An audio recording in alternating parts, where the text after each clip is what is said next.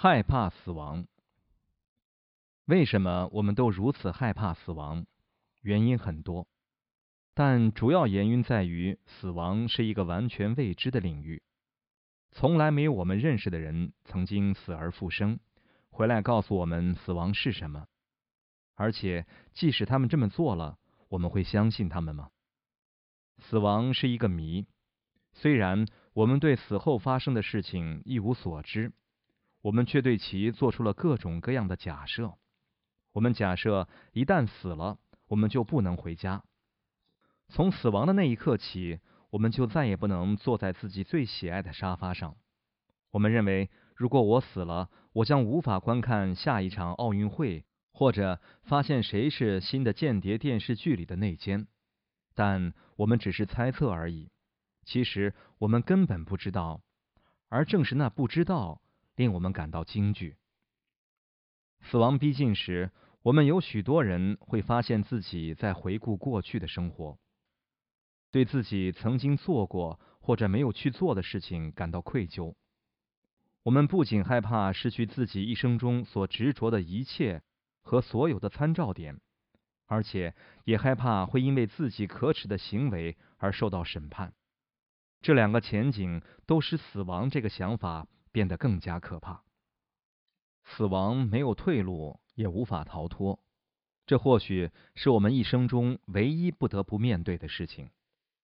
我们完全无法逃避死亡，甚至试图通过自杀来加速这个过程也不奏效。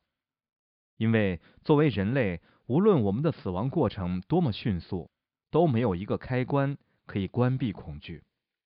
我们仍然必须体验与死亡相伴随而来的不可想象的恐惧，因为我们没有办法把自己变成石头之类的无生命物体，以确保自己毫无感觉。那么，如何才能摆脱令我们瘫痪、麻木的死亡恐惧呢？昔者庄周梦为蝴蝶，栩栩然蝴蝶也。自欲失志语，不知周也。然而觉，则曲曲然周也。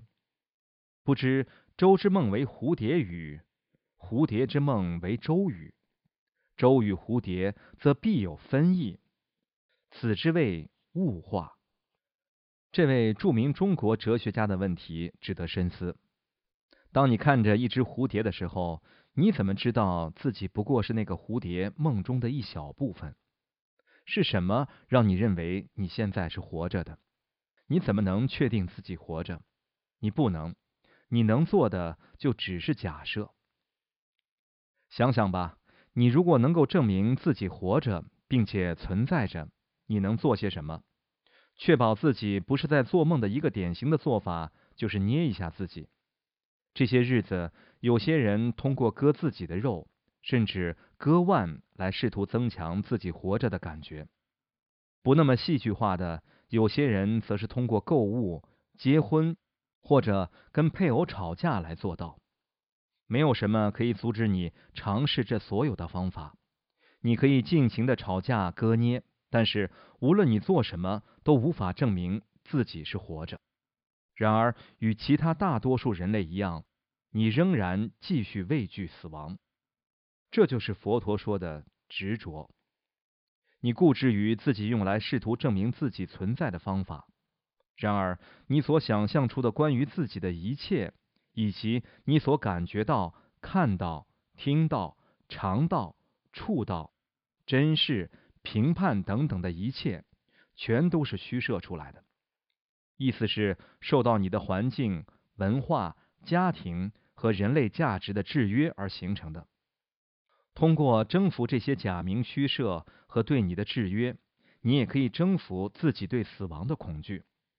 这就是佛教徒所讲的，把自己从二元分别中解脱出来。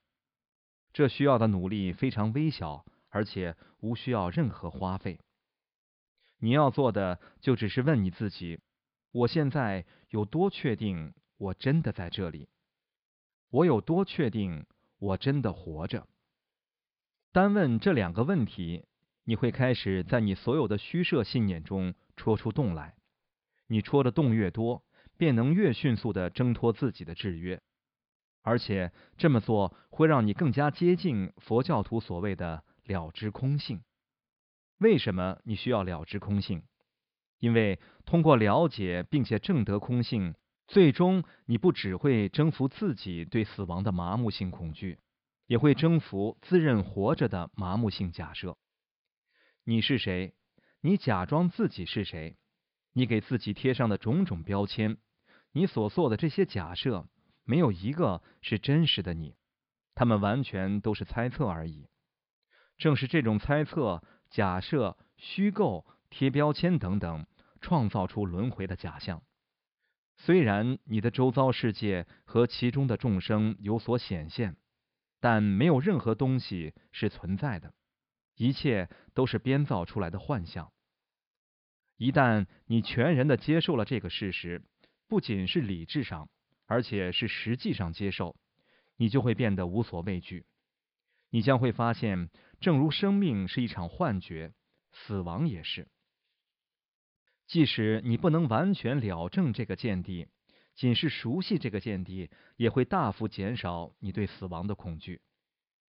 这一点值得反复强调：恐惧是不合理而且不必要的，特别是对于死亡的恐惧。一旦你真正接受一切现有都不过是后天学习而来和编造出来的幻象，大部分的恐惧将会瞬间消失。那么，我们如何做到接受轮回是一场幻象呢？